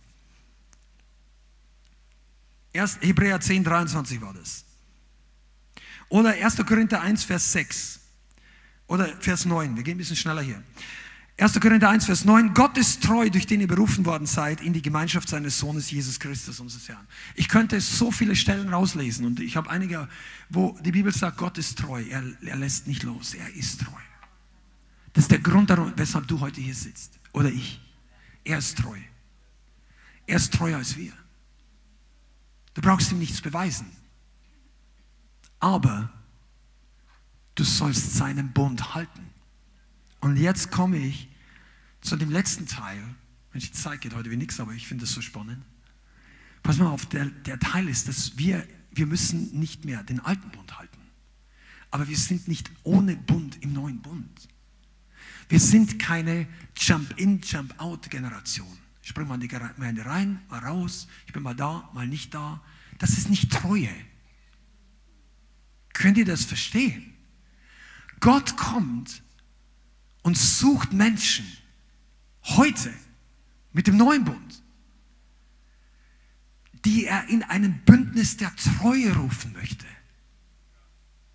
Die Herausforderung jetzt nicht mehr, dass wir nicht mehr sündigen, weil jeder von uns ab und zu, das sagt auch die Bibel im Jakobus- und Johannesbrief, wir straucheln oft oder wir, wir sündigen manchmal. Das heißt, dich, deine Sünde disqualifiziert dich nicht vom Bund mit Gott. Aber du kannst diesen Bund auch wieder verlassen. Du kannst auch nach Hause gehen, wieder weggehen, Jesus zurücklassen.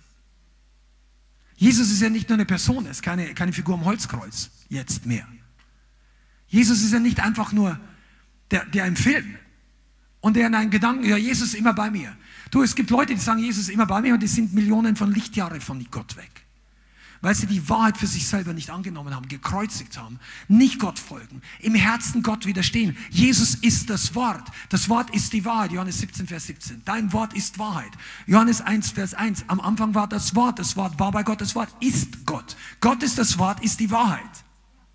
Wenn wir also nicht bei der Wahrheit bleiben, ziehen wir uns auch von Jesus zurück. Du kannst nicht in dem Bund bleiben und dich von Jesus zurückziehen. Jetzt sagst du vielleicht, ja, es war eine Schwachheit. Okay, dann gibt dir Gott eine neue Chance. Aber Leute ziehen sich auf Dauer nicht aus Schwachheit vor Gott zurück, sondern aus Stärke. Ich weiß nicht, ob dir das schon mal aufgefallen ist. Wenn Leute von Gott weggehen, wenn Leute sich aus Gemeinde, die schauen nach außen sehr schwach aus. Vielleicht sind die in Sünde gefallen, vielleicht haben die keine Ahnung, was denen passiert ist. Es gibt viele Gründe, aber in ihrem Herzen, Leute, die sich zurückziehen, sind nicht demütig, schwach und hilfsbedürftig, sondern Leute, die ihr Herz sagen, nein, das will ich nicht. Jedes entschlossene Nein braucht immer viel Kraft. Also vielleicht in dieser Hinsicht. Wir, haben, wir, haben über, wir machen das ja nicht erst seit gestern hier die Gemeinde und es gab Seelsorgefälle und Leute und du versuchst viel, du versuchst allen Leuten zu helfen. Aber es gab auch schon im Laufe der Jahre Leute, denen konntest du nicht helfen. Und es gab Leute, die, die dann gesagt, die, die haben nach außen wirklich zerbrochen, schwach, die haben vielleicht sogar Missbrauch, Vergangenheit. Aber irgendwann kommt der Punkt, wo sie innerlich, obwohl du denkst, durch was die Person alles durchgegangen ist, und eigentlich müsstest du denken, emotional wirklich, extrem heilungsbedürftig, sie haben immer noch eine harte Haltung gehabt. Nein, das will ich nicht. Das war nicht so verbalisiert, aber du hast es genau gemerkt boom, da schlägst du wie auf Granit. Und wenn du diese Härte hast, bist du Gott gegenüber nicht schwach. das bringt dich weg aus dem Bund. Da steht Gott da und er streckt seine Hand aus. Und er sagt, ich will dich doch segnen. Ich will dich doch waschen. Ich will doch deine Sünde wegnehmen. Wenn du ihm die Sünde nicht gibst, kann der neue Bund nichts für dich tun. Wenn du ihm dein Problem nicht gibst, kann er es nicht heilen. Verstehst du? Weil manche Leute sagen, nein, das will ich. Die Leute, die von Gott weggehen, die behalten ihre Sünden lieber, als den Preis zu bezahlen für die Freiheit. Weil die meisten geht es dann nicht gut. Denen geht es wirklich nicht gut. Weil die Sünde fordert immer ihren Lohn, ihren Sold. Du, du, am Anfang schauen, ja, alles gut, alles gut und so weiter. Und die sagen dir ja nicht, was nicht gut ist. Also vor allem, weil sie nicht glauben, dass du die Wahrheit hast. Und es ist blamabel, wenn jemand nicht mehr an Gott glaubt, dass es ihm schlecht geht. Also für die, die Leute denken so. Erzählen sie dir erstmal nicht viel davon. Aber wenn du die ein Jahr später, zwei Jahre später anschaust und das Ganze und die Depression nimmt zu oder die Schwierigkeit im eigenen was auch immer der Grund ist, weißt du, das ist nicht Stärke. Das ist schade, dass Gott nichts mehr für sie tun kann. Wenn die Leute sich zurückziehen. Dabei wäre er immer noch da und würde seine Hand aufhalten und sagen, komm zurück, komm zu mir zurück. Deshalb ist es auch wichtig, dass wenn du in eine Gemeinde gehst, dass du Sünde Sünde nennst. Also die Sprache hat sich nicht so weit geändert, dass das Wort Sünde jetzt verschwunden ist. Gibt es nicht mehr. Wir wollen Sklaverei nicht mehr haben. Wir löschen das Wort Sünde. Weißt du, das ist, das ist ungefähr so, wenn du sagst, wir, wir, wir stecken den Kopf in den Sand, jetzt gibt es das Problem nicht mehr. Oder die Kinder, so kleine Kinder, machen die Augen zu, Problem ist weg. Sünde auslöschen, Problem ist weg. So, so unsinnig ist das. Die Sünde ist ja nicht, das Wort ist doch nicht dein Problem. Soll ich dir mal was sagen? Wenn die Wissenschaftler auf die Idee kommen und sagen, sie haben die Weltformel für die Probleme der Menschheit gefunden und die Formel heißt C3PX8 12 21 Gamma. Und alle von uns schauen und sagen, okay, was meinst du? Und erklären dir, das ist das Problem, weshalb die Leute eigentlich sich ständig in Kriege fallen. Weshalb sie sich streiten, warum die Ehen nicht funktionieren, warum sich die Köpfe einschlagen. Das, und dann, ich würde, du, du hättest eine Marktlücke. Wenn du da sagst, komm, ich habe ich hab ein Patent, ich habe rausgefunden, was das Problem der Welt ist. Die glauben dir ja nicht, so, so groß darfst du nicht anfangen. Aber wenn das kompliziert wäre, dann würden die Leute eine Zeit lang drüber nachdenken, erklär mir mehr. Aber wenn du statt C3BX8 oder sonst irgendwas plötzlich sagst, eigentlich heißt das Problem Sünde. Genau die gleiche Sache. Der Name ist jetzt anders. Ja, nein. Aber die Bibel sagt, das ist das Problem. Das ist das Problem. Und Jesus ist die Lösung. Jesus, ich will ja nicht sagen, ist die Impfung oder die Vakzin gegen Sünde, weil das viel zu abgespielt ist. Aber er ist wirklich dein, Jesus, der neue Bund ist dein geistliches Immunsystem gegen Sünde. Wenn du in, in Jesus bist, dann zieht dich die Sünde nicht ständig. Aber du musst halt in Jesus bleiben. In ihm bleiben bedeutet nicht in die Gemeinde gehen von 4 Uhr bis 7 Uhr oder was ja, dreimal in der Woche noch die Bibel lesen und den Rest der Zeit zu leben wie die Welt. Da bist, dann kannst du zwar am Sonntag in Jesus sein, vielleicht, wenn du zuhörst und den Herrn preist und in deinem Gebetsleben bist du in Jesus, aber der Rest an dein Fleisch, oh, das zieht mich hier und so weiter. Und du, du bleibst nicht in Jesus. Du streitest dich noch genauso. Du schaust ihn auch hinterher. Oh, muss ich mal auschecken. Oder was auch immer du sonst noch tust. Vielleicht bist du bitter, vielleicht bist du streitsüchtig, vielleicht bist du. Es gibt tausende Arten von Sünden. Weißt du, in Jesus entscheide dich, dass du mit Jesus gehst. Der Bund auf unserer Seite ist nicht unsere Leistung, ich komme zum Schluss, aber es ist, es ist unsere Treue, die zählt. Bleibe ich dran? Bleibe ich drinnen? Du findest nicht die Leute in der Gemeinde. Hör mal, das ist ernst. Wenn ich jetzt eine Umfrage mache hier, wer von euch möchte nächste Woche vom Glauben abfallen und Atheist werden? Vielleicht gibt es ein paar von diesen ganzen Leuten im Internet, die jetzt auch noch trotzdem Ja klicken. Aber die meisten, keiner würde hier sagen, ja, ich, ich melde mich. Ich habe das eigentlich, die, diese drei Jahre Glauben habe ich eigentlich nur gemacht, damit ich jetzt endlich aussteigen kann. Das macht keiner. Aber Untreue kommt in Problemen. Die Schwierigkeiten, treu zu bleiben, kommen immer dann, wenn es dich was kostet. Die Nachfolge ist einfach, solange es Vorteile für dich hat. Der neue Bund hat so viel Segen, aber es gibt Momente, wo du den Segen nicht spürst. Momente, ich sage nicht Zeiten, Momente, wo, du, wo es eine Glaubensherausforderung ist. Wo Gott dir einen Schritt ist, komm, sag, gegen Glauben. Du bist so gut gegangen. Vertraue, wo Gott sagt, lass das los, vertrau mir. Ja, aber ich habe gedacht, das ist meine Beziehung fürs Leben. Gott sagt, es gibt Prinzipien, nach welchen der Partner ausgesucht wird und es gibt auch bestimmte Dinge, wo du, wo die Bibel sagt, du solltest solche Leute nicht heiraten. Also würde er gar nicht reingehen, aber es gibt sowas. Und dann, du hast dich vor drei Wochen bekehrt und du lebst schon seit drei Jahren mit irgendjemandem zusammen in der Wohnung und Gott sagt, lass das, gib das mir. Und wenn du nicht verheiratet bist, sollst du überhaupt nicht zusammen wohnen. Aber und Gott sagt, ich habe was viel Besseres für dich. Sagt, na, ich, das fühlt sich schlecht an. Das ist nicht das, was ich mir vorgestellt habe. Und Gott sagt, in dem Bund wartet viel größere Verheißungen, aber du musst mir jetzt vertrauen. Vertrauen. Vertrauen. Der neue Bund ist ein Bund des Glaubens. Nicht nur tun, nicht tun. Vertrauen. Willst du Gott vertrauen für das, was er möchte? Und du wirst noch viel mehr als Abraham erben. Willst du Gott vertrauen? Du solltest nicht nur hierher kommen, um eine Predigt zu hören und am Anfang mitzutanzen. Mach das, ist gesegnet. Du solltest kommen, um Vertrauen noch mehr zu lernen. Um dein Herz von Gott noch mehr erfüllen zu lassen. Du möchtest ja gesegnet sein. Jeder, die meisten von uns. Also vielleicht ist einer hier, der sagt, ich will das alles nicht.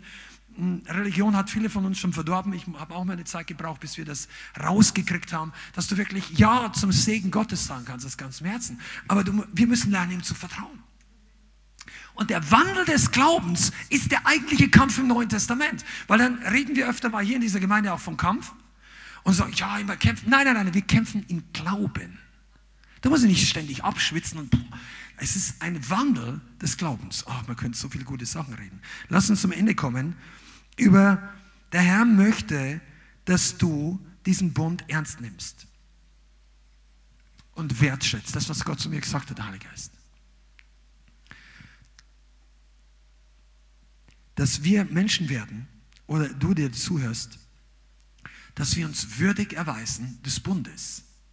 Damit meine ich nicht, dass wir uns würdig arbeiten, sondern dass wir die Geschenke wertschätzen, dass wir die Gnade wertschätzen, dass wir würdig unserer Reaktion auf dieses unendliche Geschenk Jesus würdig ist. Das ist kein Zufall. Du kannst im Loch unten sein oder auf dem großen Managerposten in diesem Land. Jesus gegenüber kann man sich unwürdig und würdig verhalten. Ja, brauche ich nicht. Alles Unsinn. Mist. Vielleicht erachtest du dich selbst nicht als würdig, das Evangelium anzunehmen. Weil du sagst, du brauchst das alles nicht. Heute ist der Moment, wo du darüber nachdenken kannst. Es kommt der Moment, wo deine eigene Stärke fehlen wird. Aber Gott niemals. Gott, Gott hat Ehe geschaffen, um ein Beispiel zu geben zwischen uns und ihm. Und er lässt uns nicht los. Ich möchte diesen einen Gedanken noch weitergeben und dann machen wir Schluss. Wir Menschen sind oftmals so in einer Situation, dass wir einfach Menschen des Augenblicks sind oder uns unsere Entscheidungen wieder rückwärts überlegen. Ich habe mal Ja gesagt, aber ich, dann überlege ich es mir doch anders. Ist dir eigentlich schon mal aufgefallen, dass Gott und Jesus nicht umhergeht unter all seinen Jüngern und hat die Besten rausgesucht? Er hat gesagt, ich, die begabtesten, die befähigsten, die Leute, die am besten predigen konnten. Ich meine, Petrus musste zwei, dreimal über den Mund fahren oder mehr oder weniger, also so ähnlich. das war Roma, Prediger, Rohmaterial. Aber das war nicht die, wo, wo du sagst, die beste Befähigung. Jesus redet immer wieder, dass er Treue sucht. Er sucht nicht Fähigkeit. Er sucht noch nicht mal Leistung an sich, aber Treue. Was sagt Paulus selbst? An einem Verwalter sucht man, dass sie treu erfunden werden. Was sagt Jesus? Wer am geringsten treu ist, den wird er über mehr, über vieles setzen. Das ist dein Wachstum. Und viele Leute sind deshalb Treue ist für uns ein altmodisches Konzept. Schon an sich wegen der ganzen Beziehungsgeschichte in unserer Generation. Ja, wenn dies nicht war, wir haben ja nicht mehr einen Lebenspartner. Früher hat es ja Ehefrau, Ehemann geheißen. Dann hieß es Lebenspartner. Dann hieß Lebensabschnittspartner, weil ja die durchwechseln. Und was weiß ich, dann sind es noch bis zum One-Night-Stand. Alles, alles ist runtergebrochen. Treue ist für die Leute nicht mehr begehrenswert. Aber für Gott ist es ganz anders. Und wenn du ins Reich Gottes kommst, dann muss jeder von uns lernen, dass wir Treue lernen müssen. Wir dürfen das lernen. Wir sollen das lernen. Du kannst nicht Christ bleiben und nicht treu sein. Das geht nicht. Das ist so, wie wenn du ein Fisch sein willst, aber nie ins Wasser. Es gibt keine fliegende Fische, die dort auf Dauer überleben. Also ist ein Lächeln, okay? Aber weißt du, viele von uns wissen nicht, was Treuheit, weil wir mit unserem eigenen Wort, wir glauben uns selber oft nicht. Du redest einen Tag so, nächste Woche so. Die, was mir aufgefallen ist, die Integrität des Wortes eines Christen sollte deine, eine deiner höchsten Prioritäten in deinem Leben sein. Dass, deine, dass du und andere sich auf deine Worte verlassen können. Dass du nicht, wenn du sagst, du kommst, dann komm. Oder sag's nicht. Und wenn du nicht kommen kannst, löse dich von deinem Wort. Sag Bescheid. Sag du, es geht leider nicht. Das geht so und so. Dann hast du dein Wort in Ordnung gebracht und nicht ein falsches Wort stehen lassen. Und ich glaube, das ist übrigens auch ein großer Grund, weshalb viele im Leib Christi nicht die richtige Autorität haben. Ihre Worte sind mal so, mal so. Jesus sagt doch, euer Ja sei ein Ja, euer Nein sei ein Nein. Und wenn das immer Ja, Nein, weiß ich nicht, Ja, Nein, ach, ist mir egal. Leute, warum haben Leute, Leute sagen, Theologie ist kein großes Problem. Warum? Weil ihre eigenen Worte auch mal so, mal so sind. Gottes Wort ist nicht mal so, mal so. Die Bibel heißt nicht heute das und morgen das. Und für den das, für den das, für die Katholiken das, für den, kannst alles reinlesen und nichts. Ja, da können wir nicht. Nein, für Gott ist ein Ja und ein Ja. Ihr sagt, Himmel und Erde werden vergehen, aber meine Worte werden nicht vergehen. Er wird Himmel und Erde vergehen, bevor ein Strichlein, das ist so ein Strich über dem I, wegfällt, bevor meine Worte vergehen, sagt Jesus. Für Gott ist sein Wort in Beton gemeißelt. Seine Verheißungen für dich sind in Beton gemeißelt. Die Tatsache, dass du gerecht bist, ist für Gott keine Diskussion mehr. Und weil sein Wort so feststeht und er möchte einen Bund mit uns schließen, sollten wir uns bekehren, umwandeln von unserem mal so, mal so Worte. Versteht ihr? Das ist auch wichtig für dich. Wenn, deshalb, ich sage das jetzt mal hier, betrifft vielleicht euch online nur teilweise, deshalb haben wir auch Richtlinien für unsere Mitarbeiter. Pünktlichkeit ist uns nicht in erster Linie wichtig, dass wir alle gleichzeitig anfangen. Das ist schon mal höflich, dass du rechtzeitig da bist und die anderen nicht warten lässt. Pünktlichkeit ist eine Frage der Integrität deines Wortes. Wenn du sagst, okay, ich möchte nicht um vier kommen, dann sag uns das, wenn du Mitarbeiter bist. Sag, ich finde es schlecht, wir sollten uns mal fünf treffen. Wenn das die bessere Idee ist, werden wir kurz darüber diskutieren. Aber wenn wir uns alle einigen, wir treffen uns zum Zeitpunkt X, dann sagst du doch, ich möchte zum Zeitpunkt X da sein. Wenn du dann nicht da bist, dein Wort. Sagt er, es geht nicht. Sag Bescheid. Sag, sei nicht mal so, mal so. Und dann wundert ihr euch, warum die Dämonen nicht ausfahren. Der Feind denkt, der, der meint es nicht ernst. Der redet heute so, morgen so. Keine Power in dem Wort. Das hat er bei Jesus nie machen können. Jesus hat immer, sein Wort war immer fest.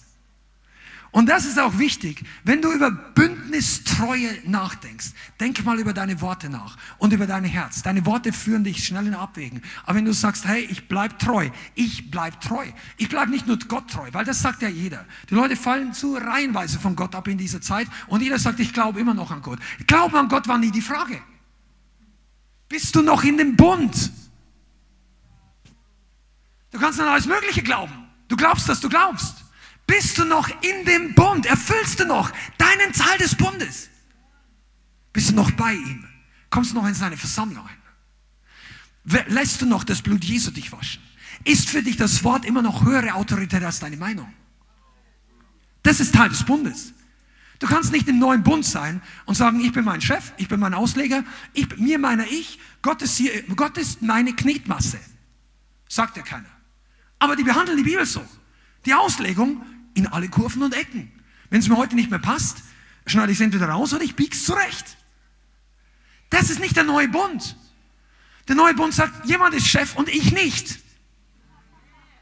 Jesus. Und weil er Chef ist, frage ich, was der Chef will. Und dann soll ich es tun. Wenn ich es nicht schaffe, kein Problem, wir sind im neuen Bund. Aber das ändert doch nicht den Willen des Chefs, nur weil es du oder ich nicht schaffen. Übrigens, wenn du oder ich nicht wollen, ändert es den Plan Gottes auch nicht. Aber er kann uns, oh komm, er gibt uns doch ein neues Herz. Ein Herz, was will. Ein Herz, was Ja sagt. Ein Her und du musst es nur annehmen. Wenn du sagst, nein, weil ich bin der Chef und ich will mein Herz behalten, mir gefällt das, dann kann der neue Bund nicht viel für dich tun. Aber deshalb wollte ich diesen am Ende noch, ach, die zeige, ihr sitzt in einer Erweckungsgemeinde, das ist gut. Wir werden jetzt gleich anfangen zu beten und dann kommt Feuer und so weiter. Ich mache jetzt gleich Schluss, aber hör mal zu, es ist wichtig, dass wir als neutestamentliche Gemeinde und du als Internet-Community, Teil der Internet-Community, lernst, nicht mein Wille, sondern Gottes Wille geschehe und dass Treue ein ganz wichtiger Faktor des neuen Bundes ist. Jetzt hast du heute was gehört über den alten Bund, über den Bund mit Abraham, Noah, David, über viele Dinge. Und wir, über den neuen Bund kann man in einer Predigt nie alles sagen. Aber ich möchte dich heute entlassen, sozusagen, nach Hause mit dem Gedanke, sei nicht untreu. Gott nicht untreu. Check mal aus.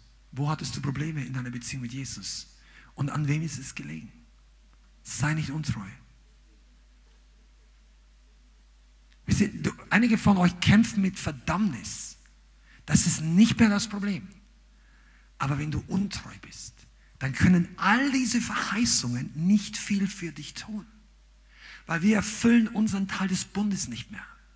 Gott möchte uns segnen, er möchte uns befreien, er möchte uns freisetzen, er möchte uns vergeben, er möchte uns heilen, er möchte uns zusammenführen, er möchte dich rausführen, er möchte dir ein, ein, eine Zukunft geben, einen Arbeitsplatz, der gesegnet ist. Auch eine Schwester oder wer hat es heute gesagt, der hat gebetet, glaube ich, äh, dass, dass er möchte euch bessere Arbeitsplätze geben, wo du dem Herrn dienen kannst, wo du nicht mehr für minder. Ich glaube persönlich, dass Gott für jeden Christen, der länger mit dem Herrn geht, einen Arbeitsplatz in Deutschland hat, der nicht nur Mindestlohn ist. Ich glaube, dass Gott dich segnen möchte. Das heißt nicht, dass du da rausspringen kannst und Ansprüche stellen und mach jetzt mal einen guten Job. Aber es gibt Verheißungen, dass du nicht am untersten Existenzminimum dahin krebst. Aber all diese Dinge oder einen Partner oder deine Berufung, die geistliche Berufung, all die, die wirklichen Schätze, die, möchte, die kann und möchte Gott dir geben. Aber wir müssen treu sein. Amen. Und jetzt möchte ich gerne dafür beten. Kommst du nach vorne? Halleluja. Predige meine iPads leer hier. Halleluja. Jesus. Ah. Ich möchte das einfach öffnen, dass du den Heiligen Geist zu dir reden lässt. Was das für dich bedeutet, ist dir bewusst, dass du eine Braut bist, die auf den König wartet. Und es so viele Alternativangebote fliegen jeden Monat über unsere Augen, über unser Leben. Das können Dinge der Welt sein, das können Menschen sein, das können Verbitterungen, das kann deine Vergangenheit sein. Wieder in das alte Loch reinzusteigen, die, den, den, dieses Ding der Bitterkeit wieder zu essen. Und der Heilige Geist sagt heute zu dir, er möchte dir die Treue Gottes ins Herz hinein, also eine Offenbarung darüber geben. Das, die Predigt wäre heute eigentlich noch nicht zu Ende, aber irgendwie muss ich das Ding um die Kurve bringen. Wir werden uns in der Zukunft nochmal darüber unterhalten, denke ich. Treue ist so ein phänomenal wichtiger Faktor. Dein ganzes Wachstum als Diener, als Mann und Frau Gottes hängt zusammen mit deiner Treue. Vielen Dank fürs Zuhören. Wir hoffen, die Botschaft hat dich inspiriert und weitergebracht. Diese und noch mehr Botschaften findest du auch als Livestream auf unserem YouTube-Channel, zusammen mit Live-Worship und vielen bewegenden Zeugnissen. Wir würden uns freuen, wenn du auch mal in unserem Gottesdienst vorbeischaust. Alle Infos dazu findest du auf unserer Webseite, auf Facebook oder Instagram. Links dazu findest du in der Beschreibung. Schreib uns gerne dein Zeugnis oder dein Gebetsanliegen unter info at lighthouse.center. Tschüss und bis zum nächsten Mal.